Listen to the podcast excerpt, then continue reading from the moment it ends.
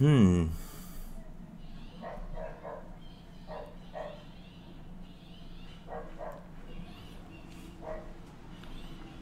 Ajá, ajá, ajá.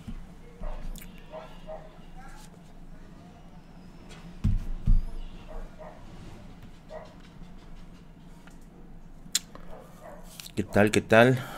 Buenas noches, ¿cómo están? ¿Cómo están? Espero que estén bien, espero que estén genial. ¿Cómo se encuentran, amiguis? Hola, me dice Rivera, si has leído las 48 leyes del poder y qué opinas de ese libro? Pucha, no he leído, estimado. Lo siento si es que te he decepcionado ahí. Lamentablemente no lo tengo. A ver si me puedes comentar un poquito más de ese libro para poder saber más o menos de qué va. Jesús Anderson, ¿qué tal? ¿Cómo estás, estimado? Beto, ¿qué tal? ¿Cómo estás? Talentum Gaming, hola, ¿cómo estás? Salúdame, me dice. Jesús Anderson, ¿qué tal? Espero que estés genial. Salúdame, ya te saludé, tío. Eh, Fernando, ¿qué tal? Buenas, Merlín, me dice. Genial, genial. Espero que estés genial, hermano. Eh, eh, Fernando. Ah, sí, buenas, Merlín, ¿qué tal? ¿Cómo estás? Ani, buenas noches, ¿qué tal? ¿Cómo estás? Beto Vela, ¿cómo estás? Espero que estén bien. Albert, Team Godzilla o Team King Kong. A mí me gustan los reptiles, me gustan los dinosaurios. De hecho, yo sería Team Godzilla. Team Godzilla. Sí, sí, sí, Merlin, ¿cuándo subiste su video de la historia del Perú? Estoy colgando videos de historia del Perú poco a poco. Ajá, ojo, ojo, poco a poco, poco a poco, poco a poco. Ya, no puedo colgar un general así porque si no se va a hacer pues un tremendo quilombo con mis los argentinos. ¿Cuál es su libro de distópico favorito? Me dice Ernesto Ortega. Mmm, buena pregunta. Libro distópico favorito. Fahrenheit, quizá. Sí, sí, sí, me gusta. Harlequín me dice, tío Merlin, ¿ya cenaste? No, no cené todavía. Más rato, más rato, más rato. Janet dice, salúdame, ¿qué tal? Espero que estés genial. Tim Kong me dice también Janet, no importa, no importa, no es genial, no hay ningún problema. ¿Crees que Arequipa, me dice Beto, sea, deba ser la nueva capital del Perú porque Lima está muy corrupta? Corrompida, no, corrupta sería el caso. Eh, es que no es una cuestión de ciudades, es una cuestión de personas, ¿no? Esta, esta vez en la pandemia se ha visto cuánto, cuánto... Mm, muchas veces juega la irresponsabilidad de por medio. Entonces me parece que no es una cuestión tanto de regiones y tanto, sino una cuestión de personas, es la calidad de personas. Eh, Saludos desde Francia, me dice Patricia. Hola, espero que estés. Ah, perdón, Francisca, leí mal. Saludos hasta allá. Saludos hasta Iquique también me dicen. Sí, Román, ¿qué tal? ¿Cómo estás? Saludos de Iquique, hermano. Espero que te esté yendo todo, todo bien. The Promaster me dice, ga, está tu ga, amigo, perfecto. Merlín, ¿sintió el temblor? ¿Hubo temblor? No me di cuenta. La verdad que no me di cuenta. Eh, Juan Jesús me dice, hola Smash, ¿qué tal? ¿Cómo estás? ¿Qué tal, amigo? ¿Cómo estás? Yo no soy Smash, soy Merlín, aunque también juego Dota como Smash, pero soy Super 5, no soy off. Eh, man, ¿qué tal tus videos son lo máximo? Me dice Akio. ¿Y cuál es tu opinión del destino de los Estados Unidos con la toma de poder por Biden? Gracias, Akio. Eh, bueno, Biden es el resultado de una elección, ¿no? Entonces me parece que, nos guste o no, hay que respetar una elección. Es parte del sistema, parte del sistema republicano. Así que, bueno. Eh, hola, me gustó, me dice tu libro de Claren. El libro que recomendé Claren. Sí, sí, de hecho lo tengo acá. Hoy día voy a recomendar algunos libritos para iniciarse en la historia, en la historia académica, no en la historia así simplemente netamente aficionada pero sin sustento histórico o sin sustento metodológico, así que voy a estar recomendando por algunas cositas, ¿ya? Tripita con canchita o higadito con mote. Buena pregunta. Higadito, a mí me gusta el higadito con mote, sí, aunque la canchita también me gusta. Eh, ¿No crees que podría ser profe? Me dice Zona de Sí, de hecho soy profe. No puedo decir en dónde chambeo ya, pero de hecho sí soy profe. Lo que pasa es que enero y febrero, enero y febrero no estoy chambeando. Ya saben que en enero y febrero las cosas son complicadas para los profes. Y bueno, básicamente yo estoy viviendo ahorita de YouTube. Eh, y dicho ese paso, ya que estamos ahora acá, aquí este, más entre nos, eh, estoy poniendo una meta de 30, acá, una meta de 30 en la barra de yapeos. Si llegamos a los 30 soles en los yapeos, vamos a contar una historia extraña, una historia que me ha pasado varias cosas raras, porque sí me han pasado varias cosas raras. Si gustan, son libres de apoyar, si no, no hay ningún problema y somos libres de hacer todo lo que deseemos. Bueno, sin ofender a nadie, obviamente. Vamos a seguir, porque este es un stream de preguntas y respuestas. Es un stream de preguntas y respuestas, ¿ya? Mentalidad de tiburón, me dice Chura. Mentalidad de tiburón, ¿ya? Eh, ¿Qué autor peruano recomiendas? Julio Ramón Ribeiro me gusta bastante. Yo, de hecho, soy un lector voraz de cuentos. Me encantan los cuentos. Eh, Daniel Salvo, que le he recomendado más de una vez, El primer perón en el espacio, y ahora su reciente libro que ha salido, El regalo de las estrellas, está en Amazon. El libro del primer perón en el espacio son cuentos de ciencia ficción y está a menos de 10 soles, amigos. Así que aprovechen, aprovechen. Merlin, ¿te has bañado? Sí, papi, estoy bañadito. Ese es mi color. No es, que estoy cochino. Merlin, saludos desde Moyendo. ¿Conoces? Quisiera ir, quisiera ir, la verdad. Pero como estoy ahorita básicamente en mi casa por el tema de la cuarentena, no puedo salir, ¿ya? No puedo salir. ¿Qué idioma hablas? Hablo castellano, papi. Ese es el idioma que hablo. Y hablo un poquito de Aymara, pero no sé mucho, estoy aprendiendo, ¿ya? Eh, ¿no tienes cuenta PPVA? No, mami, no tengo. Pero tengo Plin, el mismo número es para Plin. Si gustan, puede ser. Churchill o Chamberlain, me dice Pablo Jesús. Buena pregunta. Chamberlain es un buen, o bueno decía, no era un buen ministro en tiempos de paz. Churchill era el ministro en tiempos de guerra. De hecho, tengo un cuadro de Churchill aquí atrás, no sé si lo ven, para la parte de atrás, que me lo regaló una persona muy, muy querida. Y bueno, lo tengo ahí en mi biblioteca, ¿ya? Merlin, ¿por qué no haces podcast de ciertos eventos históricos? Porque no me alcanza el tiempo. Yo quisiera de verdad producir a diario, pero el tiempo no me alcanza. Estoy de verdad a full, así saturado a full. Entonces para mí se hace un poquito complicado, ¿ya? Saludos a las 214 personas conectadas. Somos un montón ahorita. Está bien, está bien. Eh, a ver, seguimos, seguimos preguntando. Hola, ¿harías una colaboración con Ugox Chugox? Mmm... Creo que no. Depende de las circunstancias, ¿ya? Porque si algo van a decir, ay, se quiere colgar de vos, prefiero evitar esas cosas. Ya, prefiero evitar esas cosas. Edgar me dice, hace una semana conseguí Contrahistoria del Perú en Quilca. Muy buena mano, muy, muy buena, muy, muy buena. Ese libro es genial. Espero que hayas conseguido la edición en la cual eh, se hace un ensayo contrafactual de qué pasaría si Velasco no hubiera no hubiera muerto. Es un ensayo muy bueno. No tengo esa versión, tengo la primera edición, así que por ahí puede, puede servir, ¿ya? ¿Leíste el libro Historia de la corrupción en el Perú? Sí. Por partes porque lo estoy utilizando para varios videos, porque eso lo leí en la universidad, cuando estaba todavía estudiando la carrera de historia. Eh, ahora lo estoy leyendo otra vez, pero por partes, para utilizarlo en algunos videos, ¿ya? ¿Llosa o el Marqués? No me gusta el Marqués. No me gusta... Bueno, supongo que te refieres al Marqués de Sade. Eh, Ay, gracias, Zen. Z donó 5 soles como buen mecenas para el chicle, me dice. Gracias, Z, por tu donación. Arigato, como dice la japeruana. a ver, eh, eh, Vargas Llosa tampoco me gusta mucho, ¿ya? Eso ahí sí quizás entraremos en una Civil War, ¿ya? Pero me parece ah, más interesante que el Marqués, en ese sentido, ¿ya? Eh, saludos de Tagna, si puede, si puede un video sobre los templarios, ya que tiene muchas teorías conspirativas. Sí, Stian, Stian Olivera dice tu nombre, ¿no? Sí, de hecho, de hecho, de hecho, eh, quiero sacar un video sobre los templarios, los caballeros templarios, pero lo, o sea, desde una perspectiva histórica. Porque hay un montón de teorías conspirativas de que fueron, no sé, eh, personas este, X. ¡Oye! Gracias Enrique Sardongo, ¿no? Como buen mecenas. Berlín, esto es solo para apoyar. Gracias, papi Enrique. Muchas gracias. Un saludo para ti. Oye, tengo mi pizarrita para Sings acá hace rato ya. Eh, y sí, debe salir un video sobre los templarios en algún momento. En algún momento, de hecho, de hecho, de hecho, ¿ya? Eh, acierto, los templarios. ¿Por qué un masón no puede decir que es masón? Me dice Vamper. No es que no pueda, sí lo dicen. Miren, yo de hecho cuando estaba en la academia, cuando estudiaba en la Saco Oliveros, porque estudié en la Academia Saco Oliveros para prepararme en la universidad, uno de mis profesores, uno de mis profesores era, era masón, era masón. Sí, sí, sí. Y se notaba porque él mismo lo decía y aparte tenía el anillito, ¿no? El anillito de masón. Después, uy, Renato, gracias por tu donación como buen mecenas. Ay, caramba, tenemos medicis y esfuerzas. Primera vez que no sé por quién votar, ilumíname y no me digas Keiko. Miren, como yo dije en otros streams, discúlpenme de verdad si no puedo darles esa información, pero me parece un poco irresponsable que los induzca al voto. Lo que sí les diría es que acuérdense de los partidos que le han hecho mucho daño al país. De derecha y izquierda. De esos dos. De esos dos. ¿Ya? Eh, eh, bueno, eh, básicamente eso. ¿De qué estaba hablando? Se me dio, se me dio el nombre, se me dio el nombre. Eh, pero bueno, ya, está, está quedando por ahí. De todas ahorita se me, va, se me va a acordar. ¿Conoces el mapa de Sebas? Sí, sí lo he visto. Incluso se ha suscrito a mi canal, si no me equivoco. Un saludo al mapa de Sebas si me está viendo por ahí. wow, tiene una cantidad brutal de suscriptores, así que ya estamos camino. Dicho sea de paso, ya vamos a llegar a los 100.000. Oye, Marauder Peter, gracias por tu donación de 5 soles. Hola Merlin, me encanta tu contenido. ¿Cuándo habrá contenido relacionado a las monarquías actuales? Que es algo que me llama la atención últimamente. Muy buena pregunta. Tengo un video explicando acerca de por qué los reyes fueron perdiendo el poder, ¿ya? Y de hecho va a haber una segunda parte acerca de eso. Oye, Elisa, muchas gracias por tu donación de 5. Espero que estés bien, por favor, si pudieras hacer un video de los candidatos a la presidencia.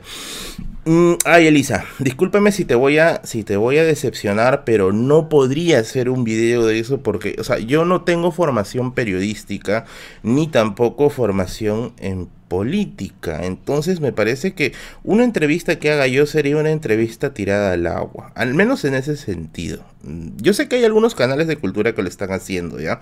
Pero como yo siempre digo, me gusta hacer las cosas de acuerdo a lo que yo he sido entrenado para hacer, que es historia. Eh, pero pueden ver, por ejemplo, las que hace Marcos y Fuentes, que malas no están, ¿no? O las que hace Útero con Laura, Laura Grado, si no me equivoco. Que Laura, si es que estás viendo esto, por favor, cambia esa personalidad. Hoy muy que estás.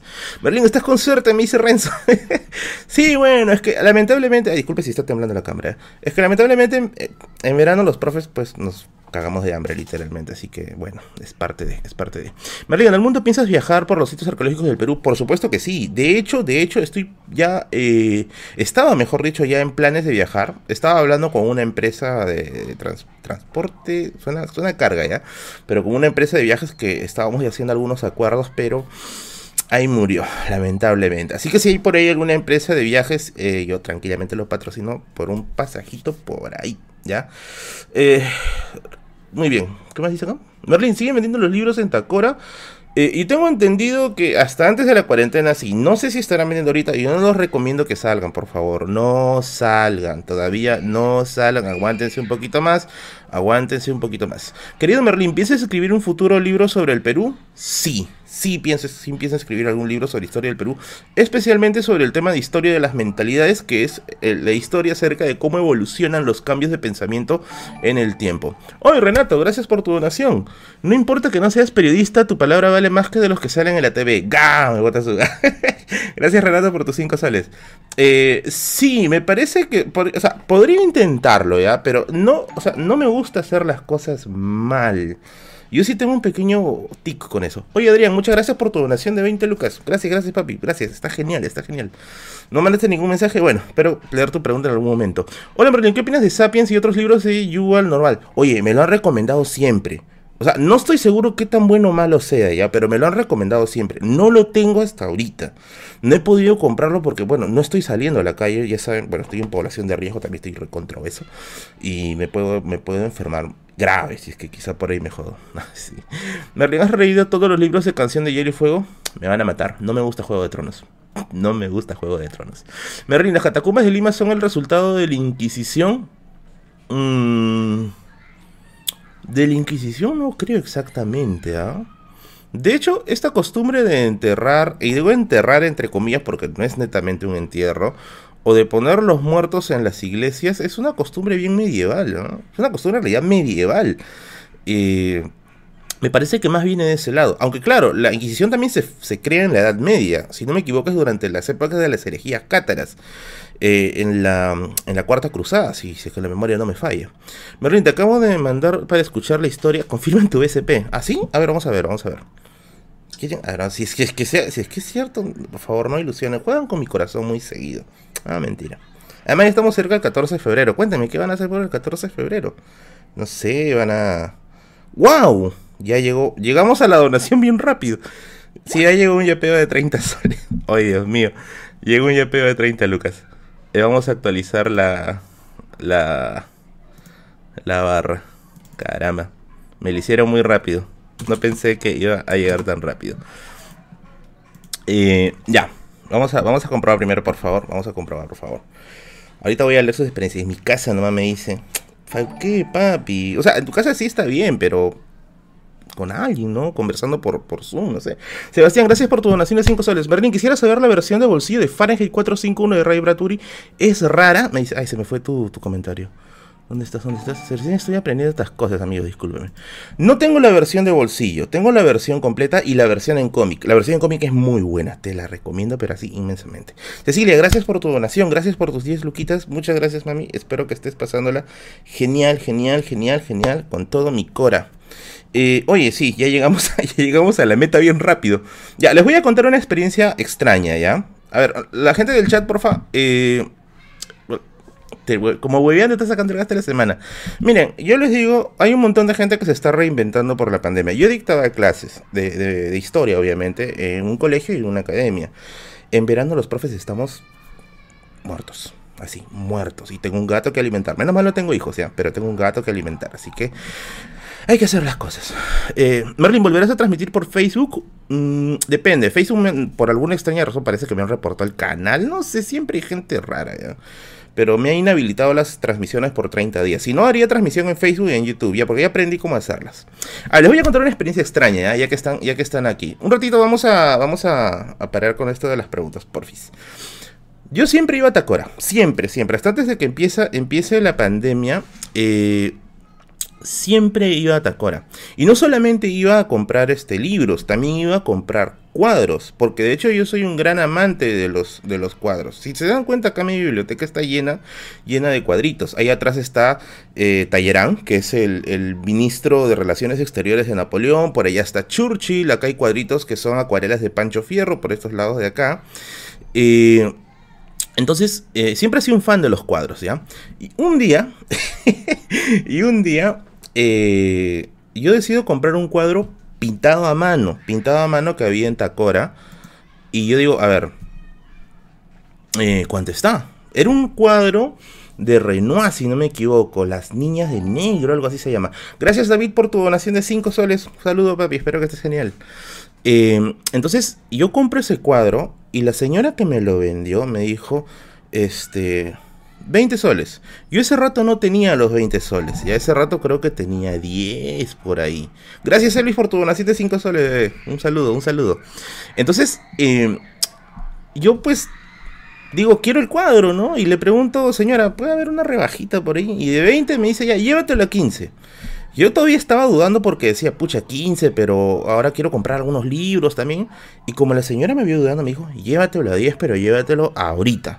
O sea, me daba la impresión, me daba la impresión de que la señora quería deshacerse del cuadro, ¿ya?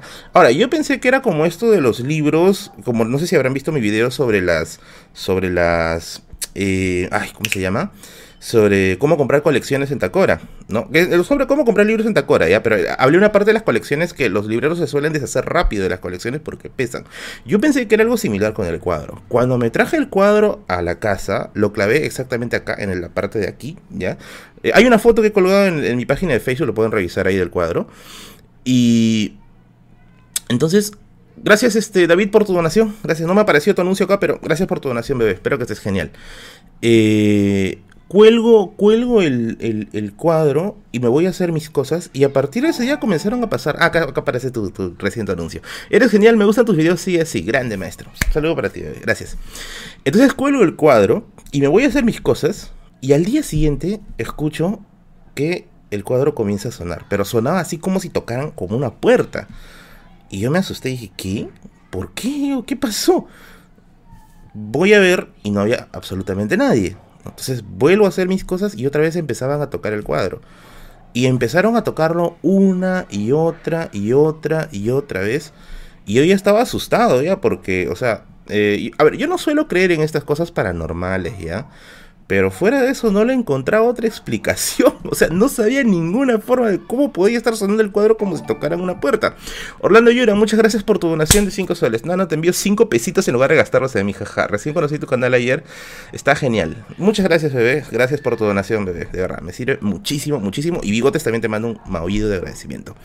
Entonces, ¿qué cosa, qué cosa pasó? No entendía qué sucedía hasta que un día, ya por diciembre, ya habían pasado como un mes ya de tener el cuadro en mi casa. Y siempre sonaba, siempre, siempre sonaba.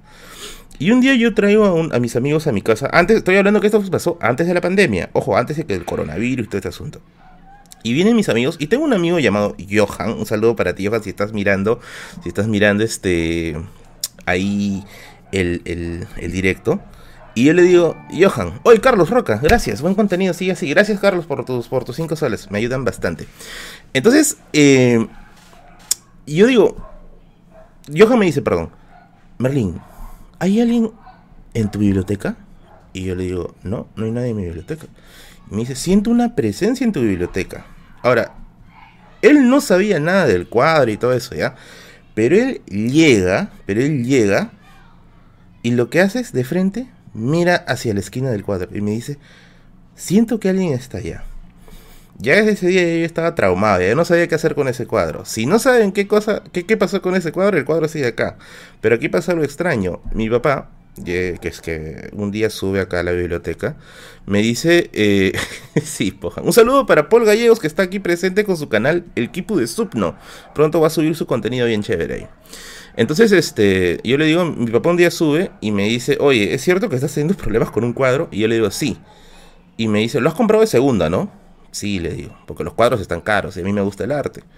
Y me dice, ya, espérame un ratito, me dice. Sal de tu casa, ándate a dar una vuelta por el barrio, espérame un ratito. Yo me voy a darme una vuelta, una vuelta ahí por, por, la, por la cuadra. Y cuando regreso, mi papá sale de mi, de mi mini departamento que tengo acá y me dice, listo, el cuadro no va a volver a molestarte. Yo pensé que había botado mi cuadro, pero el cuadro así acá. No sé qué cosa hizo, pero el cuadro nunca más volvió a sonar. Y no me quiere decir qué cosa hizo. Gracias Raúl por tu donación de 20 soles, Merlín. Soy Raúl de Compost. ¡Ay, genial, genial! Gracias, sí, uno de mis primeros mecenas. Te acuerdo perfectamente, papi. Tú apostaste por mi canal cuando era todavía un canal muy, pero muy bajo. Gracias, bebé, por tu donación. En serio, te doy un tremendo, tremendo saludo. Bueno, vamos a resetear la barra. Porque no pensaba, pensé que este iba a demorar un montón de tiempo. Vamos a resetear la barra, a ver, vamos a ver si es que sale.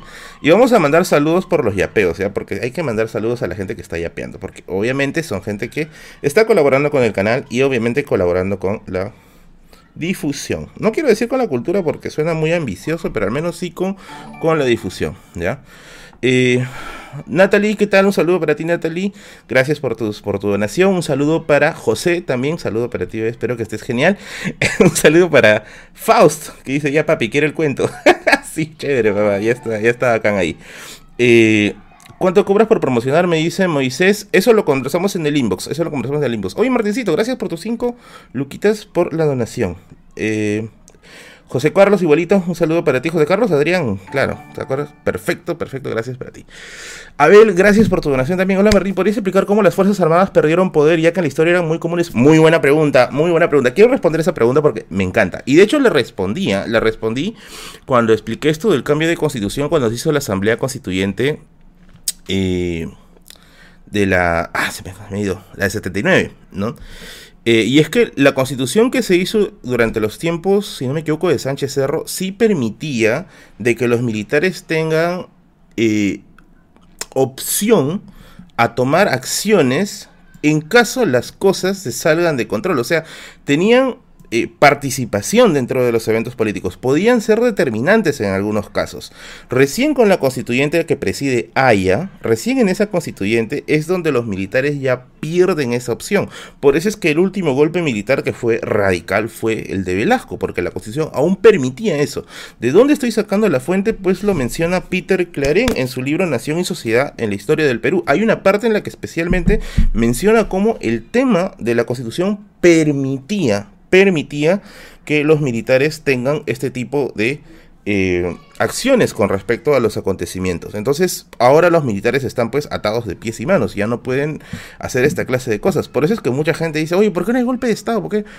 Bueno, son más factores en realidad. Muy aparte de eso está el tema del CAEM. El tema del CAEM también es otra de las cosas que ha ido debilitando el tema del poder, el poder militar, porque sí, hay un ensayo incluso sobre el CAEM, cómo el CAEM influye en las Fuerzas Armadas. Es un ensayo que sacó el IEP y que es una, una compilación de conferencias. También lo he colgado en mi página de Facebook si lo quieren revisar por ahí.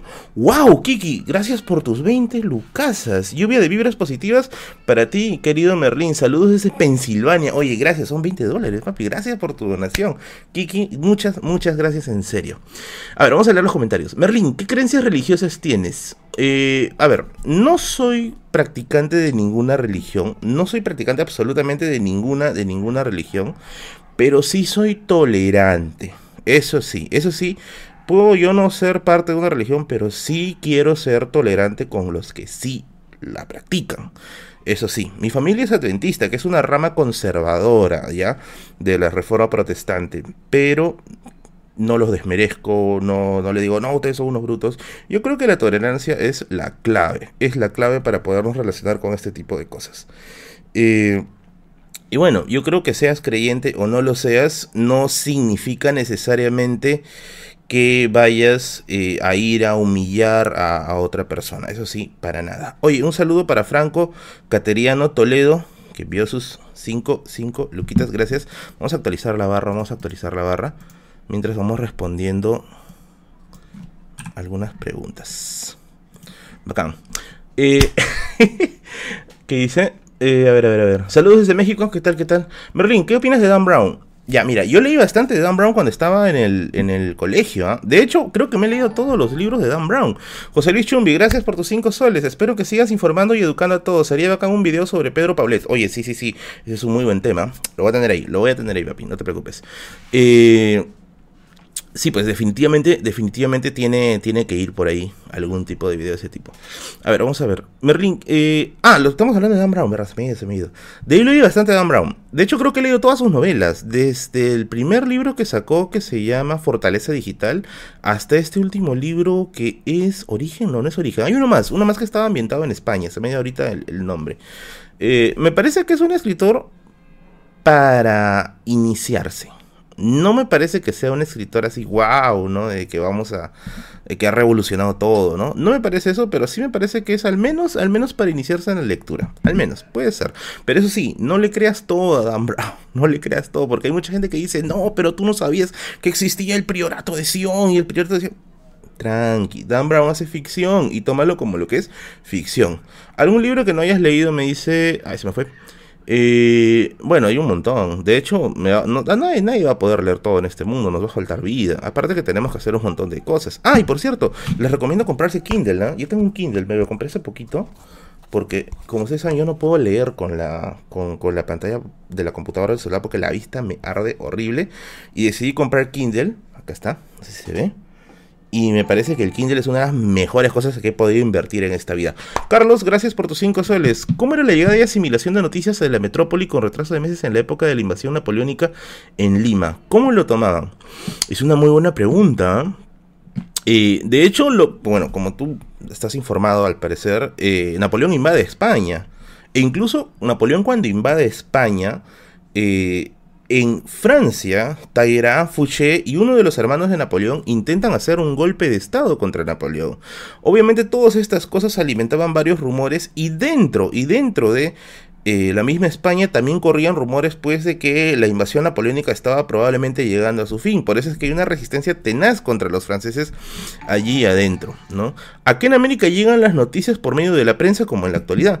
Adrián, gracias por tus cinco soles. ¿Algún libro histórico que no sea tan difícil conseguir? ahorita, ahorita te voy, a, te voy a recomendar uno, ¿no? Eh, hasta donde yo sé, hay estudios sobre la prensa en el Perú durante el virreinato, pero no me acuerdo exactamente quién, quién lo hizo. Mm, se me ido el nombre, pero hay, estudios sobre el papel, el papel de la prensa durante la época del virreinato. Libro de historia del Perú que te puede, que te puede servir. Sencillito, facilito, recontra easy. Nación y sociedad en la historia del Perú. Historia del Perú contemporáneo de Carlos Contreras y Marcos Cueto. Y Clase, Estado y Nación de Julio Kotler. Estos tres libros para mí son los libros de inicio para el tema de eh, comenzar a entrar en el mundo histórico. ¿Por qué? Porque son dos libros de, de dos historiadores y el de caso de Julio Kotler es sociólogo, si no me equivoco, pero incursiona en la historia y tiene bastante, bastante eh, bibliografía bien interesantona adentro. Así que les recomiendo bastante esos, esos libros para poderse iniciar con el tema de la historia. Oye, saludos a los 806 conectados que estamos ahorita. Es un montón, es un montón. Merlín, muéstranos tu biblioteca. Lo voy a mostrar, lo voy a mostrar en un eh, directo que voy a hacer en Instagram. Así que si no me siguen en Instagram, acá está, sígueme en Instagram, acá, Merlin Mirror, acá está, acá sale. Merlin Mirror, sígueme en Instagram y allí voy a estar haciendo eh, un recorrido de la biblioteca. Que ya lo he hecho anteriormente, ¿ah? ya lo he hecho anteriormente. Eh, ¿Harías una colaboración con Moloco Podcast? Mm, bueno, si es que me invitan, ¿por qué no? Podría ir a conversar, ¿por qué no? Tengo algunas diferencias con lo que ellos hacen. Eh, pero bueno, yo creo que todo el mundo no debería estar tampoco de acuerdo. Merlin, ¿qué me dice? Se me acá. Miles, gracias por suscribirte, ¿ya? Merlin, quiero estudiar literatura en la PUC. ¿Moriré de hambre Humanidades es siempre una es una ruleta rusa, ya. No se sabe exactamente, no se sabe exactamente eh, en qué vas a acabar. De hecho, yo cuando empecé a estudiar historia en la vida real, yo pensaba pues que iba a ser el gran investigador, el gran, no sé, em, el siguiente Basadre, ¿no? Uno tiene esas ideas locas, pues, ¿no? Eh, pero bueno, lamentablemente no salió de esa manera. Eh, me llamó mucho más las comunicaciones. De hecho, eso influyó bastante una ex enamorada que tuve en la universidad, que es comunicadora. No puedo decir su nombre si no meten problemas. Pero desde ahí me jaló bastante el tema de las comunicaciones. Para mí es bastante, bastante interesante. Y bueno, es básicamente lo que me eh, hizo animarme a entrar a YouTube. Eh, y de hecho yo recomiendo que quien tenga conocimientos sobre alguna rama, del, de alguna rama de las ciencias sociales o naturales o las matemáticas, qué sé yo, eh, anímense a entrar a YouTube y divulgar su conocimiento porque de verdad lo que necesitamos en cantidad es eso. Necesitamos gente que sea muy, pero muy mm, empeñosa en esta clase de cosas. No, no estudié ciencia política, estudié historia, historia pura. El código lagarto dice. Gabriel me dice, ¿tienes flaca? Eh, lo que pasa es que si digo que sí o que que no, igual van a joder. Pero, a ver, como muchos dicen, ah, este gordo virgen. No, si he tenido enamoradas, de hecho he tenido cuatro, cinco, si no me equivoco. Mm, y no creo en esos, en, esas, en esos estereotipos de que, ay, porque gordo no tiene enamorada. Para nada, para nada. Yo creo que ahí es donde interviene tus habilidades floreras. En la UNFB hay apristas, sí, sí hay apristas. Eso, eso de que no hay, eso no es mentira, sí hay apristas. Ahora, que haya apristas buenos y apristas malos, como en todos lados, hay. He conocido apristas muy buenos, como también he conocido otros que son criticables. Eh, seguro tenías billete. Papi, vivo en Villa Salvador, en la última etapa. De mi casa de acá se ve el santuario de Pachacama. ¿Tú crees que tengo billete? Por favor. Godzilla vs King Kong. Godzilla, me encanta, ¿ya? Vas con todo, me dice. se llama Antonella, ¿no? Esa es la de Smash. ¿Qué papi? ¿Qué pasa? ¿Qué va a ser eso? Y va a ser 2009. Va a ser 2009, ¿ya? Eh, saludos desde Austria. A su máquina. Saludos hasta allá. Hasta las tierras de los legendarios reyes austriacos. A la tierra de María Antonieta. Caramba. Eh, a ver, a ver, a ver. Vamos a checar acá, vamos a checar acá. Eh, eh, eh, a ver, recomiendo un libro sobre el terrorismo en el Perú. bueno, desde la perspectiva que yo estoy más metido que es historia de las mentalidades, recomendaría el libro de Gonzalo Portocarrero, que se llama Profetas del Odio. Ese libro para mí me encanta bastante, bastante, porque es un libro que analiza aspectos culturales de Sendero Luminoso, como por ejemplo el tema de su iconografía. Esos temas a mí me llaman bastante en ese sentido. Bernie, ¿qué opinas de Alfonso Quirós? Muy bueno, muy bueno. Su última obra obviamente es monumental. Monumental este, este libro que ha cruzado fronteras prácticamente. Y me parece que es un tipo que debe ser leído sí o sí. Ahora, eh, con respecto a Quirós, mucha gente me dice, Merlín, quiero empezar a leer historia. ¿Puedo empezar con historia de la corrupción? Ya, mi respuesta es no. No empieces con historia de la corrupción por una sencilla razón. En historia de la corrupción, Quirós asume que tú ya sabes ciertas cosas. Y como ya sabes ciertas cosas, entonces va a empezar, o lo que va a empezar a hacer es simplemente eh, tomar elementos que ya asume que sabes y los va a explicar de acuerdo a la temática que él le va a dar la óptica, que es el tema de la corrupción. Entonces, no se va, por ejemplo, digamos, va a investigar sobre el gobierno de José Balta. No se va a dedicar tanto a explicarte los orígenes las horas y todo el asunto. Lo va a tomar, sí, pero no va a ser una explicación a profundidad. Y como tú eres un principiante todavía, porque asumo que eres un principiante, eh, eh, no, no lo vas a entender al 100%. Por eso es que lo recomendable es inicia con esto, historia, Nación y Sociedad en la Historia del Perú de Peter Claren. Si no, inicia con este, Clase, Estado y Nación de Julio Kotler. Y si no, inicia con este. Historia del Perú contemporáneo de Carlos Contreras y Marcos Cueto. Esto me parece que es la Santísima Trinidad para los que van a iniciarse en historia académica, ¿ya? Para los que van a iniciarse en historia académica. Muy bien. Eh, Merlín, ¿de qué partido político eres y por qué?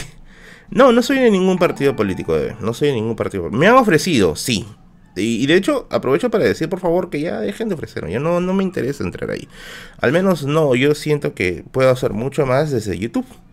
¿Hay comunistas en las universidades? Sí, sí hay. hay. Ahora, que sean equivalentes a terroristas y es otra cosa. Eso sí, no. O no, no, al menos no hasta donde yo he conocido. Pero sí debe haber, quizá. ¿Ya? Eh, profe, mándeme saludos, saludos para ti, Jason. Genial, genial. Merlin, ¿qué opinas del libro Generación Coche Bomba? Hoy lo he querido leer ya, pero no, lo he no he tenido la oportunidad de poderlo adquirir. Así que la próxima vez que se levante esta cuarentena voy a darme una vueltita por el Girón Quilca a ver si lo encuentro por ahí. ¿Qué edad tienes, Merlin? Parece sabio. No creo ser sabio, de hecho me falta mucho para ser sabio. Si es que algún día podría serlo. Tengo recién, este, no, recién que bueno, digo, no, no, tengo 31 años. Recién, este, cumplí 31 años, mejor dicho. ¿Cuál es tu idea, la independencia concebida, concedida. A ver, lo primero que puedo estar de acuerdo es que definitivamente la versión que nos cuentan en el Colegio de la Independencia, o al menos la visión clásica esta de los peruanos unidos expulsando al, al invasor y todo eso, es una visión errada. De hecho, Heraclio Bonilla y Cecilia Méndez, dos historiadores, ya habían, habían hecho estudios acerca de estos temas. ¿no? Anteriormente creo que lo hicieron en los 90, hablando acerca, hablando acerca de que la independencia fue un fenómeno traído desde afuera, fue un fenómeno, entre comillas, impuesto. ¿no? Entonces, eso cambia las reglas del juego. Además, tienes que también tener en cuenta otra cosa, de que cuando se hace la independencia, no cambian las cosas a profundidad en el Perú, ojo, ¿ah? eso es algo, por ejemplo, que es un, me parece que es casi hasta anecdótico en el Bicentenario. Uno dice, no, son 200 años de libertad, pero realmente, o sea, tú examinas la vida de los sectores bajos y su vida quedó, o sea, es exactamente igual y en algunos casos hasta peor, ¿ya? Tras la independencia. Por eso que me parece que es necesario comenzar, eh, comenzar a estudiar... Eh, la historia, pero desde un punto de vista académico, no desde un punto de vista patriotero. De hecho, yo no, no soy fan de los patrioteros, no me, no me gusta el patrioterismo. Me parece que es una manera distorsionada de ver la historia. ¿ya? Merlín, no me ignores, me dice Luis Ángel. No es que te ignoro, papi, que estoy explicando y no puedo leer al mismo tiempo todo. Eh, sorry, sorry, sorry. Piensas abrirte un OnlyFans. Me dice, no, ¿para qué, ¿quién va a querer ver en OnlyFans, por favor? Merlin, extraño tus clases de Historia Universal. Ah, bueno, probablemente tengo un ex alumno ahí. Sí, yo dictaba el curso de Historia Universal. En realidad mi especialidad es más Historia Universal. Me gusta mucho la Historia Universal. Eh, ¿Tienes algunos libros sobre leyendas del Perú? Sí, de hecho tengo los de César Toro Montalvo, dos ediciones de su libro eh, sobre las leyendas del Perú. Muy interesante, sumamente interesante, la verdad. Y eh, algunos libros que son de, de publicaciones más independientes. Esos libros por ahí, por ahí los tengo. Esos libros por ahí los manejo. Merlin, ¿cuánto te demoras, cuánto te demorabas de Villa Salvador hasta la Universidad Nacional Federico Villarreal? A su madre. Con tráfico, dos horas. Es una, es una tortura, es una tortura. Con tráfico era cerca de dos horas. Era horrible, era horrible. Pero bueno, ya se acabaron esos tiempos. Merlin, háblanos de tu libro. Como ya les dije, estoy a punto de sacar un libro, ya pronto va a salir de la mano de la editorial Acuedi, ¿ya? Eh, que va a ser un libro de cuentos, porque yo de hecho antes de ser, antes de entrar a YouTube yo escribía cuentos, y van a ser cuentos de temática fantástica, de corte fantástico, así que esos libros voy a estar allí, eh, algunos vendiendo, algunos sorteando con los suscriptores, sobre todo haciendo el tema, el tema de buscando a Merlin, que es un tema que me, encanta bastante, porque ella no me ama, me dice, no sé, pues papi, algo habrás hecho, algo habrás hecho, algún libro sobre dinosaurios, me dice Victoria Vigo, mmm es que eso ya, eso escapa de mi rama, ¿ya? Sobre dinosaurios. No sé si te sirva, si es que quizá te gustan esos temas de los animales fantásticos, pero puedes comprarte el bestiario, el bestiario medieval. De hecho, yo tengo uno, mi amigo Paul Gallegos me trajo uno cuando fue a Argentina. Un saludo para ti, Paul, que estás en el chat. Eh, te puede gustar quizá por ahí, ¿ya? Eh, ¿Es cierto que la reforma agraria ayudó a disminuir, me dice Fabricio, el impacto del terrorismo? Es una tesis, ¿eh? o sea, es una de las ideas que se maneja, de que cuando se hace la reforma agraria, y Sendero quiere aplicar la estrategia china de las guerrillas de llevar la guerra del campo a la ciudad, los campesinos ya no, o sea, no pega tanto en ellos porque ellos recién habían obtenido sus tierras y comenzar otra vez una revolución, ¿no? Ya era bien, o sea, era, era como resetearse innecesariamente. Por eso es que una de las tesis que se maneja era, es mejor dicho, de que si no se hace la reforma agraria, ganaba la guerra el terrorismo. Entonces, eh, es, es una variante. De hecho, hay historiadores que están también eh, en contra de esto, ¿ya? Eh, por ahí he estado conversando con algunos profesores de mi universidad y me dicen, no, pero es que no, no tampoco fue determinante, ¿no? Porque hubieron ciertos cambios ahí en los 60 que hicieron, pues que de por sí ya eh, los guerrilleros no quisieran, no, no hubiesen dado su apoyo a los terroristas. Pero bueno, como siempre en la historia depende bastante el tema de eh, la perspectiva y la bibliografía. Oye, Eduardo Mondonedo, ¿qué tal? Gracias por tu donación de 10 soles. Merlín, ¿tienes información de Osvaldo Reynoso? Oye, qué genial. Fue mi profesor de lengua por allá en 2004. ¿También has leído Tuzo Iguasi? Eres un capo. Gracias, Beben. Eres un capo tú sobre todo, viejito. Gracias. Eh, a ver, he leído Los Inocentes de Osvaldo Reynoso, ¿ya? Y tengo un libro acerca de, un homenaje a Osvaldo Reynoso que lo voy a mostrar en algún directo. Carlos Fernández, gracias por tus 5 soles. ¿Cómo se tomó la primera llegada de piratas? Ay, caramba, no la terminé de leer. Eh, bueno, el caso del Lermit, ¿no? Oye, Gerson, gracias por tu donación de dos soles. El caso de Jex Lermit, que lo menciona en el video acerca de las murallas de Lima. Y sí fue tomado con bastante seriedad porque, o sea, intentaron saquear Lima y lo que hace el virrey, se me dio el nombre, pero lo que hace el virrey en ese momento es hacer todo un asedio. Incluso el saqueo, el intento de saqueo del Lermit es lo que motiva la creación de la muralla de Lima. Moisés Esteban, gracias por tus cinco soles. Historia de la cultura de los videojuegos en el Perú. Muchos me están pidiendo eso, ¿ah? ¿Quieren que haga un video de historia de los videojuegos? Díganme, no sé, ustedes díganme. ¿Les gustaría un video de historia de los videojuegos? Z, oye, gracias por tu donación. ¿Cuándo sale tu libro? Espero que no digas dentro de poco. A ver, estoy corrigiendo algunos cuentos. De hecho, Héctor, si es que estás viendo este video, que es mi editor y a la vez es mi amigo, un gran saludo para ti, Héctor, para ti, para tu familia. Eh, estoy todavía haciendo algunos cambios, algunos cuentos para que salga bien. Quiero que salga bien. A más tardar quisiera que salga en abril. Julio, Julito, genial, gracias por tu donación de 10 soles. Espero que estés genial, genial, genial. Hola, ¿existen peruanos que viajaron en el tiempo? No lo creo, no lo creo. Eduardo Mondonedo, gracias por tu donación de 5 soles. Merlí, ¿tienes información de Osvaldo Reynoso? Ah, sí, sí, sí, sí, te respondí. Eh, leí Los Inocentes. No he conocido a Osvaldo Reynoso en persona nunca, lamentablemente. Siempre he querido ir a sus presentaciones cuando se daban, cuando estaba con vida, obviamente. Pero, oye, gracias Adrián por tu donación de 5. Ahorita te respondo. Eh, pero no. Tengo un libro que le hicieron en homenaje, creo que fue editorial Mosca Azul. No, no fue Mosca Azul. Ahí lo tengo, ahí lo tengo. Ya, pero es un libro que le hicieron en homenaje, en homenaje a Osvaldo Reynoso con una compilación de cuentos. Ya, ahorita lo voy a mostrar en, mi página de Facebook, así que únete, únete a la página de Facebook, lo voy a colgar ahí mañana a más tardar. Pablo, gracias por tu donación de 5 soles, gracias, espero que estés genial. Eh, ¿Qué opinas de Sagasti y por qué? Sagasti me parece que es un sujeto que empezó prometiendo mucho. Y como yo lo dije en un directo que hice en Facebook, no puedes prometer mucho siendo un presidente de transición. No puedes prometer eso, porque no, o sea, no vas a tener un respaldo popular como tal, porque eres un presidente que está sumiendo en medio de la crisis. Me parece que, o sea, haber entrado con la pata en alto creó demasiadas expectativas después de un periodo de crisis, y esto es lo que está generando actualmente su gran cantidad de rechazo. Aparte que se alimentó el hecho de que, ah, Sagasti es el caballo de Troya de los morados. Yo la verdad no creo eso, ¿ya? De hecho, tampoco simpatizo con los morados en varias cosas, en algunas sí, en otras no. Pero me parece que de ahí hacer el juego sucio, de estar haciendo todo esto, mm, no me cuadra mucho, no me cuadra mucho. Tío Merlín, tienes la voz de Marcos y Fuentes. Esta es la biblioteca de Merlín, el único programa que te manda un abrazo. Gracias. Johan me dice, Merlín, no me ignores. Sorry, no te, no te estoy ignorando. es que no, es que hay, llegan bastantes, bastantes, este, bastantes mensajes y se me cruza todo. A ver, vamos a ver este. Me dicen que han yapeado. Vamos a, vamos a confirmar.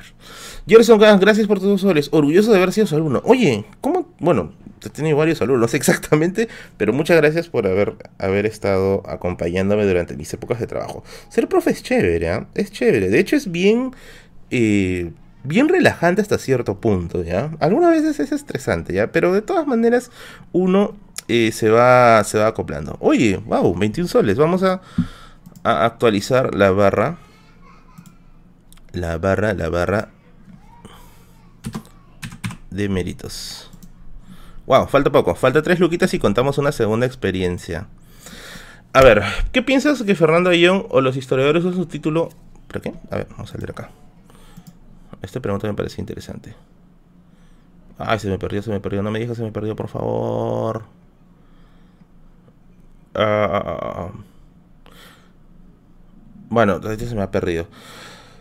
Merlin, mucha gente no lee no le para bola la historia del Perú, porque lo que le enseñan en el cole es demasiado superficial. ¿Qué piensas? Sí, efectivamente. Mira, yo creo, yo creo que de alguna u otra manera no hay un curso que sea aburrido. Lo hace aburrido, lo hace aburrido quien lo dicta. Lo hace aburrido quien lo dicta. Eh, y en ese sentido, me parece que hay una gran responsabilidad por ahí de los profes. Porque, o sea, si tú estás formando gente nueva, wow, 10.000 CLP. ¿Qué cosas son 10.000 CLP? Pucha, papi, espero que no, no te haya dejado mala. Una cosa que me sorprende al ver tus videos es todo lo que tenemos. Ah, sí. O sea, bueno, la historia es infinita. Y esto también quiero conectarlo con, el, con lo que estaba comentando de los profes. Eh, la historia tiene un montón de formas, un montón de formas de poderse leer, de poderse transmitir, de poderse eh, vender hasta cierto punto, ¿ya? Porque, o sea, son cosas que han pasado anteriormente y han pasado dentro de nuestra vida, dentro de nuestra existencia como especie. Por eso es que yo creo que hay una responsabilidad enorme a la hora de dictar un curso de historia. Tienes que llamar la atención de los alumnos. Si es que no llamas la atención, sencillamente estás perdiendo el tiempo. No vas a lograr impactar y lo peor de todo es que vas a generar a un grupo de personas que van a, eh, van a pensar que la historia es así de aburrida, así de terrible y les va a generar tirria, les va a generar rechazo. Entonces, eh, me parece que hay una gran responsabilidad. Si es que hay personas, si es que hay personas aquí que están, están dictando el curso de historia, tomen ese consejo, no lo hagan aburrido, hagan interesante. Eh, y juicios. Ah, ya, el tema de los historiadores y los fujimoristas. Hubo un caso no quiero dar el nombre ya, pero quizá todos los conozcan, de un historiador que estuvo muy pegado a la izquierda y luego se pasó pues al Fujimorismo. Katy, gracias por tu donación de 12 soles, muchas gracias. Eh, esto de, de, la historia también sirve, como bien lo dices, para validar ciertos discursos. Por eso es que aquí hay que darle mucha importancia al tema de lo académico. Avance de videos, gracias por tu ¿Qué es lo que más te gusta y lo que menos te gusta hacer de internet? Ahorita voy a responder eso. Eh, me parece que tiene, tiene que haber una responsabilidad académica. Si vas a difundir historia, que sea, que sea con papers académicos y no con fines políticos necesariamente. Gracias Ricardo por tu donación, gracias por tu programa de YouTube, me lo recomendó, ahora me acompaña mientras... Gracias a ti Ricardo de poder haberte hecho feliz. Eh, no usen la historia para esa clase de cosas, me parece que es terrible y contraproducente, sobre todo para quienes se van a acercar. Carlos, gracias por tu donación. ¿Qué piensas de Fernando Ayón o los historiadores que usan su título para validar sus juicios sin valor de fuentes? Ah, ya, sí es lo que te estaba respondiendo. Por eso es que tienes que ver siempre el tema de la fuente, necesariamente el tema de la fuente. Si es que estás usando fuentes dudosas, buen dato sobre el dice Cecilia, gracias Cecilia por la donación.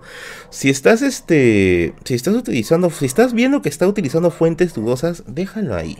Déjalo ahí. Ya, ahí sí, ya no le des más vuelta. Yo he visto muchas personas que están utilizando la historia, la historia, eh, para validar a ciertos candidatos o para validar a ciertas personas mediáticas. Eh, eso no se hace. Yo creo que así como dicen la pelota no se mancha para el tema del fútbol, la historia tampoco la manchen de esa manera. La historia está hecha para aprender. Gracias fútbol por donar un sol. La historia no está hecha para, para esa clase de cosas. La historia está hecha para educar, está hecha para hacerte conocer las cosas buenas o malas. ¿Ya? Para ese tipo de cosas. Eh, me preguntaron ahí qué es lo que más me gusta de internet y qué es lo que menos me gusta. Lo que más me gusta es esto, estar en comunidad con ustedes. Me encanta, me fascina estar en comunidad.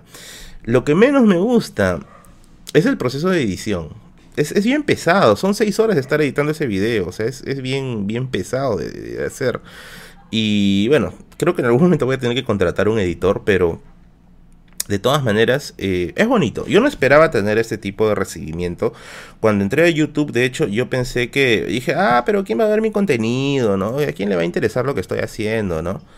Pero bueno, las cosas se dan. ¿Te llevas bien con los conservadores? Mientras mantengan posturas de respeto, sí. Pero si van a empezar a terruquear y hacer esas cosas, ahí nomás, ahí nomás. De hecho, eh, una de las cosas que no me gusta de internet también es la gente que entra de frente a machetear, o sea, como si yo les hubiera hecho algo.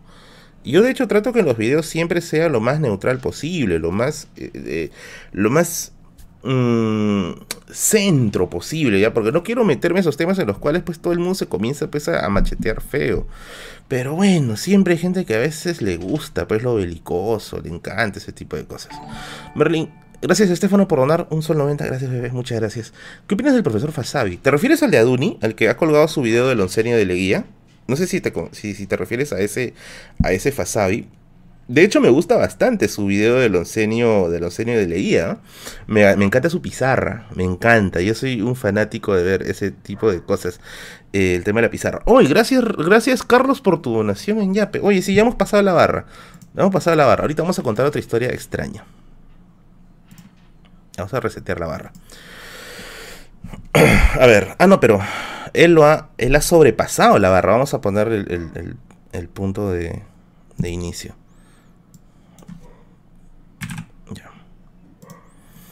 A ver. Eh, bueno, cerrando con el tema de Fasabi, me gusta su pizarra, me gusta su manera como explica. Y si es que estás por ahí, por favor, un saludo, un saludo para el profesor Fasabi. A ver, vamos a contar una anécdota, ¿ya? Una anécdota extraña, ¿ya?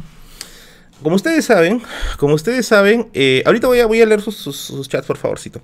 Como ustedes saben, eh, yo soy de Tacna. Yo he nacido en Tacna, mi familia es de Tacna. Y siempre en las épocas de vacaciones de colegio yo iba a, Tacna a visitar a mi abuela, a mis tíos que viven en el campo. Yo soy descendiente de familia de campesinos. Entonces, eh, un día, que me acuerdo que estábamos ahí cenando ya en la nochecita, ahí tomando nuestro, nuestro matecito, etcétera. Oye, Carlos, gracias por tus cinco soles. Alberto Flores Galindo, Manuel Burga. La PUC infla a Tito porque es lo único relevante que tiene la historiografía. No creo necesariamente, ¿ah? De hecho, entre Burga y Flores Galindo me gusta Flores Galindo por la agilidad de su prosa.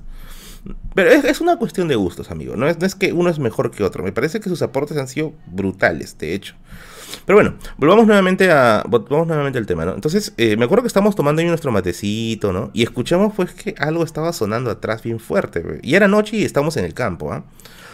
Y mi mi, mi tía nos dice, oye, se ha soltado el cordero, el cordero se ha soltado, tenemos que ir a agarrarlo, se va a ir a la pista, lo van a atropellar, etc. Y me acuerdo que ese rato fuimos con mi prima a, atrapar al cordero. Oye Mario, gracias por tus cinco soles. Merlin, ¿qué piensas del capitalismo? ¿Crees que el Perú debería dejar ese sistema? Ahorita vamos a responder eso. Eh, y me dice, no, hay que ir a atraparlo. Y con mi prima fuimos a corretear pues al cordero, ¿no? A ver este, a ver a dónde lo, lo cómo lo chapamos, ¿no? Habremos correteado como 15 minutos. Ya mi, mi corazón estaba así a punto de salirse por la boca. Entonces, este, me acuerdo cuando ya lo llegamos a atrapar, cuando llegamos a atrapar al cordero, eh, yo, le, yo le digo a mi prima, oye, antes de, antes de ir a la casa otra vez, por favor, hay que descansar un rato porque ahora mi corazón está que se va. ¿De qué parte de Tacna soy? De eh, Chulibaya, que es una de las dependencias del Valle de Ilabaya. Entonces, este, nosotros, gracias Rodrigo por tu donación, gracias. Entonces, este, lo que hago yo, me tiro al piso, al pasto, y me quedo mirando las estrellas, y el cielo era, pero así, una tremenda, una tremenda, eh, un tremendo manto de estrellas bien bonitas. Y a mí me gustaba mirar eso porque, o sea, siempre por ahí pasa pues una estrella fugaz o algo así. Y yo me tiro en el suelo y mi prima está sentada al costado, ¿no? Y comienza a mirar pues ahí el, el, el cielo. Y mi prima comienza pues a checar, ¿no? Ahí, ahí arriba. Entonces, eh, mi prima me dice, oye, mira esa estrella. Y había una estrella que no parecía que estaba tan arriba, estaba un poquito más abajo. O daba esa impresión, ¿ya? La cosa es que la estrella comenzó a brillar, así comenzó, comenzó a brillar y se comenzó a mover. Y nosotros dijimos, bueno, debe ser pues una estrella fugaz. Y entonces la cosa esa comenzó a hacer esto. Pic, pic, pic, pic, pic, pic, pic, y ¡fum! Voló. Hizo como un movimiento de sierra, ¿ya? Ahora, yo no sé... A ver, no quiero decir que vaya a ser un ovni. De hecho, yo no, no soy muy creyente de esas cosas. De niño sí, ¿ya? Pero ya de viejo ya no, pues. Pero yo decía, oye, ¿qué clase de cosas es ese movimiento? Y de ahí le pregunté pues amigos, ¿no? Que conocen un poco más este tema de los aviones y todo este asunto. Y me dicen, eso no lo hace ningún avión, no lo hace ninguna avioneta, ni un helicóptero. No le hace nada. Porque hizo ese movimiento de sierra y de pronto ¡fum! voló. O sea, como si fuera una cosa, pero así terriblemente rápida. Y yo pues ahí ya dije, no, o sea, ¿qué cosa es esto, no? Pero bueno, nunca pude llegar a saber qué cosa era. O sea, no llegué a saber eso, qué cosa era. Pero bueno, ya la cosa es que sucedió. eh, cosa que sucedió.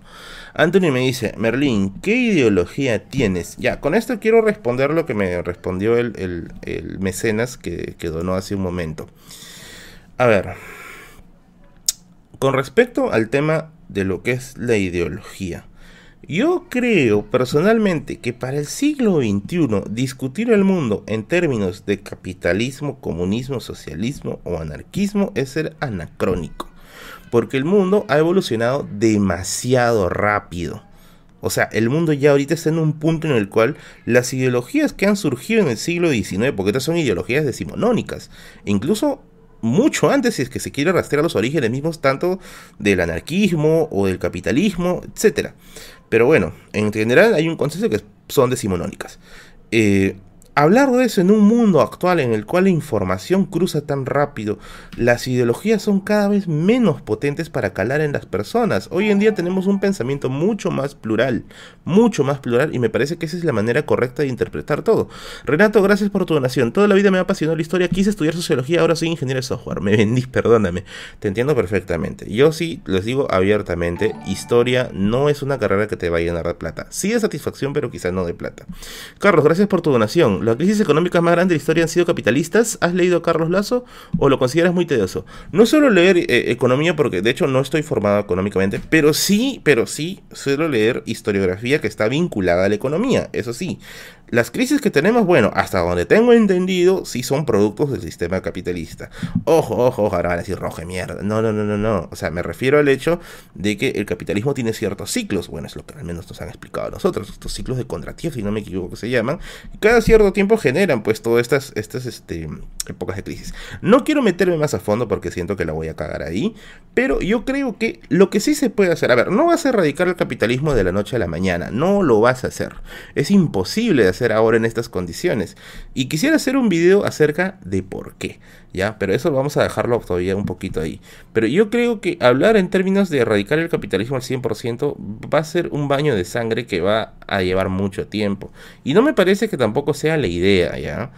Eh, pero lo que yo sí creo es que el capitalismo puede tener una cara mucho más humana, una cara o, una visión en la cual todos no seamos cifras, sino seamos personas, seamos sujetos, seamos eh, eh, eh, seres de los cuales sienten, piensan, tienen, tienen efectos, el, el sistema les causa efectos, ya sea positivos o negativos. Y nuevamente sobre eso, eh, Alvin Toffler, en este libro que se llama La Tercera Ola, comenta acerca de los efectos psicológicos que tiene el capitalismo en las personas. Entonces, hay estudios que hablan acerca, acerca de ello.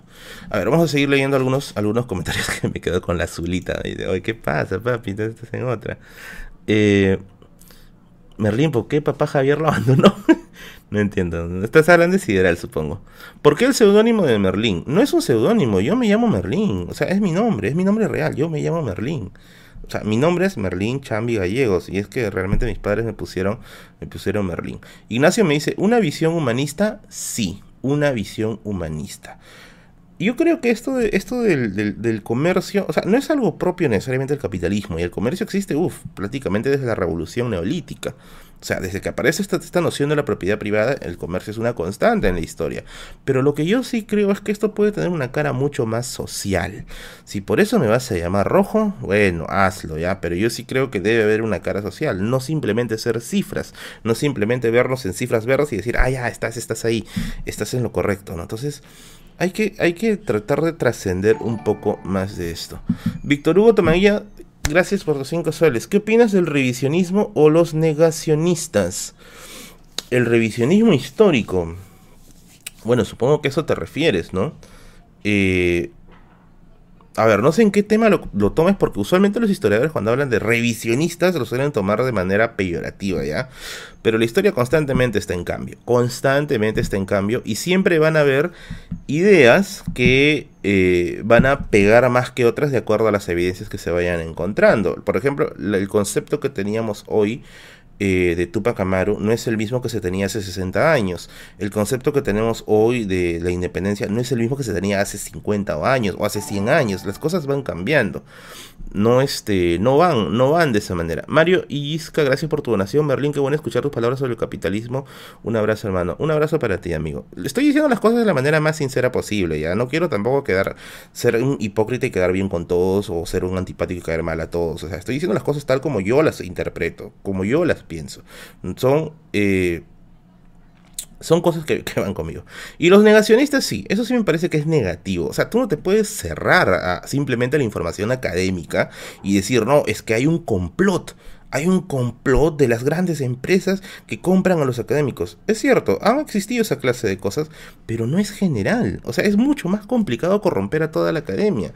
De hecho, a mí cuántas veces me han dicho, tú seguro eres un empleado de Soros, Soros te paga para hacer esos videos. Me han dicho, no, miento, me lo han dicho. ¿ah? Eh, y bueno, tienes acá un stream en el cual estoy haciendo eh, donaciones y todo este asunto. Eh, a ver, por ahí me preguntaron, estaban preguntándome cómo recuperar el hábito de la lectura cuentos. Si no sabes leer, perdón, si no sabes qué leer y te da flojera o te da miedo terminar eh, un libro, lee cuentos. Los cuentos son la mejor manera de ingresar a la lectura. Ya son es la mejor manera, porque el cuento es muy pero muy corto y te brinda una experiencia de golpe, así, de golpe. Y entonces, al leer un libro de cuentos, tú puedes tener muchas más experiencias en el tiempo que te tomaría una novela. Sea, la novela te va a dar un solo golpe enorme, porque la historia es una sola. Pero en un libro de cuentos no, vas a tener múltiples golpes que te van a ir diciendo, oh, qué genial, qué bacán, qué chévere. Entonces es la mejor manera de amarrarte con ese tipo de cosas para que ingreses a la lectura. Yo me inicié con cuentos, ¿ah? Yo me inicié con cuentos y me parece que es la mejor manera de hacerlo. ¿Qué opinas de los exámenes de admisión que sean virtuales? Sería bueno si es que estuvieran bien implementados, pero bueno. Eh, lamentablemente el tema informático en Perú no es tan bueno, al menos por lo que se ha podido ver en el último examen. Y yo creo que se podría hacer lo que se estaba planteando, ¿no? De que era eh, hacerlo en espacios abiertos y con carpetas separadas. Claro que va a ser una logística brutal, ¿no? Pero no hay de otra, si no vas a tener a personas transmitiendo su examen de admisión por Twitch, como, como se hizo la última vez. Que yo me acuerdo que así se transmitió por Twitch. A ver, me dicen que me han yapeado, vamos a ver. Vamos a ver, vamos a ver a nuestros amigos mecenas yaperos. Ah, yapearon 10 céntimos. Gracias, gracias, estimado Luis. Tu 10 céntimos me va a servir bastante para chicle de más rato. Muchas gracias. No, mentira, papi. Gracias por tu donación. Todas las donaciones sirven acá. Merlín, eh, ¿en qué U estudiaste? La Villarreal. Yo soy egresado de la Villarreal, de la Universidad Nacional Federico Villarreal, egresado de la carrera de Historia. Eh, Merlín, ¿cuánto tiempo te demoraste en ingresar? A su madre. Me van a decir bestia ya, pero yo demoré dos años en ingresar a la carrera de historia. Y es por una razón. En matemáticas yo soy un animal, literalmente un animal. No, nunca he sido bueno para las matemáticas. Y cuando empecé a postular, eh, cuando empecé a postular, no me llevaba con las matemáticas. Y yo lo que hice simplemente fue empezar a, estudiar letras. Y prácticamente ingresé a punta de letras. O sea, todo el examen lo que hice fue pasar todas las, toda la parte de números y meterme de frente a letras e ingresé solo con el puntaje de, de letras, ¿ya? ¿Me has leído El viejo y el mar? ¿Qué opinas? Sí, me gusta bastante, me gusta bastante. Lo leí de niño, ya. Era, es bien entretenido. Es, un poco poético hasta cierto punto, ya, pero es, bien, bien entretenido. Merlin, ¿es cierto que ya no se considera imperio el suyo? Ahorita vamos a hablar de eso. A ver, Carlos me donó 10, dice, gracias Carlitos. El negacionismo es increíble en los coles. Me acuerdo que en secundaria me enseñó mi profesor sobre Valdemar Espinosa. Ay, se me fue. Bueno, bueno, bueno. Ahorita voy a buscar tu mensaje, estimado. Discúlpame, se me, fue rapidito. Eh, Jordan Villafuerte, Colonia. Hola, ¿cómo estás, papi? Gracias por tu donación. Soy escritor de fantasía. Oye, un gusto. Yo, de pecho, soy este, un gran lector de fantasía y ciencia ficción. Es mi género favorito. Mi género favorito. Sara Martín donó 100 Ars. ¿Qué son 100 Ars? Sorry, no sé, no sé, no sé. Pero gracias por tu donación, Sarita. Muchas, muchas gracias. Estaba viendo el tema del negacionismo de Valdemar. Ay, no, no, no puede ser. Ah, vamos a encontrar, vamos a encontrar, vamos a encontrar. Ah, no sé, no lo encuentro. Ah, de ahí voy a revisar el chat y te juro que tu pregunta la voy a poner ahí al inicio en el siguiente stream, por favor. Eh, Merlin, ¿cuál es tu cultura precolombina favorita? Tía Guanaco, mi favorita. Tía Guanaco. de hecho, hasta ahorita me encanta, me encanta, me encanta eh, leer sobre Tiahuanaco. Responde Merlin, me dice, sorry, sorry papi, Leo. ¿Son discriminados los peruanos japoneses? Eh, yo creo que los asiáticos en general, ¿no? Solemos tener decir de una manera peyorativa, hoy chino, hoy chino, le, para empezar le llamamos chino a todos, ¿no? El peruano, el peruano tiene un serio déficit de diferenciación de asiáticos. Pero sí, sí he visto que hay un, maltrato hacia descendientes de asiáticos en general. Ya no voy a decir solo japoneses, asiáticos en general. Y bueno, estas son otras de las tareas que hay que cambiar con respecto eh, a reconocernos más como una república. Bueno, ¿qué piensas de Jordan Peterson? que Gigi le sacó el ancho. En el debate Gigi le sacó el ancho. Eh, Merlin, ¿opinas que el reggaetón vuelve estúpido a los jóvenes? Mm, yo antes creía que sí. Ahora ya soy un poquito más flexible con esas cosas. Ya. Eh, de hecho que su letra tampoco es tan constructiva que digamos. En, sí en el rock también hay letras de ese tipo. En Guns N' Roses tiene bastantes letras de ese tipo. Pero yo creo que todo está en el hecho de cómo lo asimiles, ¿no? Eh, bueno, de hecho que para un niño eso sí yo creo que está, es traumático, no le vas a poner a un niño en su fiesta infantil, ¿no? Si tú me calientas, si tú me provocas, es terrible. Sara Martín, gracias. Me parece genial tu contenido, mucha preparación, ojalá se valore más el contenido. Oye, muchas gracias, Sarita. Tus donativos me ayudan bastante para continuar con el canal. Eh, pero yo creo que en el caso de los adultos, no, no sería tan determinante. Yo, de hecho, escucho algunos reggaetones, pero antiguos, ya de mi época de colegio. Bueno, vamos leyendo los últimos comentarios porque ya hemos pasado la hora de transmisión. Así que ya saben, todos los jueves, todos los jueves voy a estar haciendo el eh, directo de preguntas y respuestas con ustedes, amigos. Gracias a todos los que han yapeado, gracias a todos los que han estado colaborando con la donación. Eh, con las donaciones tanto en el super chat como en los yapeos. Voy a dejar esta barra acá ya para que la próxima semana se vuelva nuevamente a, a, a continuar donde está. Me acuerdo en secundaria que me profe sobre Valdemar Espinosa y lo negaba. Al igual que a mi hermana, su profe ya le comenzó a hablar de Atabalipa. Ah, ya, te refieres a eso. Estimado, te voy a contar una anécdota, ¿ya? Eh, a ver, Mauricio me dice, ¿no te pasa que leer historia de la corrupción en Perú te da una bajada? Sí, horrible, horrible. Eh, ahorita quiero comentar eso. Voy a terminar con el comentario anterior. Eh, esto es de buen... Esto te lo voy a decir como, como experto, bueno, como experto no, como una persona que tiene experiencia en el dictado de clases. Muchos profes de historia no suelen ser de la carrera de historia o de la carrera de educación de historia. Suelen ser de otras disciplinas. No está mal, ¿ya? Si es que, bueno, al final de cuentas el conocimiento uno lo puede autoconstruir también. Lo que sí está mal es sacar información del primer lugar que encuentres en internet y hacerlo pasar como que era real. Eso sí me parece a mí que es terrible, completamente terrible. Si uno va a buscar información, ya, si no eres profe o si no tienes formación histórica y te vas a dedicar a la enseñanza, lo peor que puedes hacer es pues sacar información de cualquier blog y ponerlo como si fuera la verdad. Y cuando venga una persona y te diga, oye, man, pero ¿de dónde sacas información? ¿No sería mejor que consultes con un historiador? Se molesta, Te dicen, no, ¿qué estás hablando? ¿Qué el otro? Por favor, hay que ser responsables con eso. Eh, hay que ser sumamente responsables con eso. Sobre el otro comentario, el tema del bajón que te da, que te da, eh, que te da cuando lees historia. Tengo un, un, amigo que es muy, muy bueno con el tema de Basadre. De hecho, Basadre es una de sus más grandes inspiraciones. Y él me contó una anécdota. Me dijo que Basadre, cuando en una entrevista que le hicieron así bien informal, le preguntaron por qué, eh, por qué no hizo, por qué su historia de la República no tenía más tomos. Y él dijo, ¿no? Sí, bueno, es lo que él me ha contado, ojo, es lo que él me ha contado. Me dijo, si yo contara toda la historia del Perú, la gente no la aguantaría. Bueno, puede ser un mito, puede ser que sea cierto, ¿ya? Eh, lo estoy dejando en duda. Pero, o sea, cuando tú lees Historia del Perú, gracias por tu donación de 20 dólares, amigo, muchas gracias. Pero cuando lees Historia del Perú, lo primero que dices es, ¿quién puede tener eh, tanto, tan mal corazón como para robarle al país? O sea, cuando tú, yo, yo creo que una persona que ha conocido la historia del Perú no puede seguir haciéndole más daño a la historia del Perú. O al Perú en sí, porque, o sea, tú notas que el Perú ha sufrido desde sus inicios, y no me refiero a buscar un enemigo en sí, no decir, no, que los españoles, o después que los chilenos, o qué sé yo, después que los gringos, o sea, fue un error en conjunto, todos hemos fallado como país, todos, todos hemos fallado como país. Desde tú que botas tu basura a la calle, el otro que difunde cadenas falsas por WhatsApp, el otro que no se informa para votar, el otro que simplemente lo que hace es le llega al chompiras todo.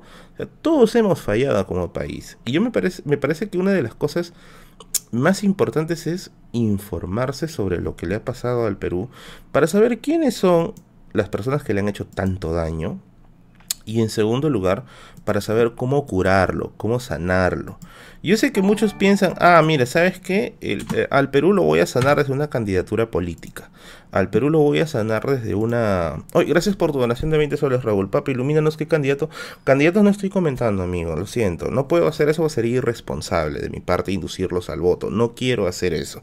Yo quiero que cada uno agarre, que vea los videos, que se informe con libros y luego te vayas a leer los planes de gobierno y digas, este le está haciendo daño, o este le está, haciendo, le está haciendo daño, este me parece que es más o menos, este creo que está yendo en línea por lo que se necesita.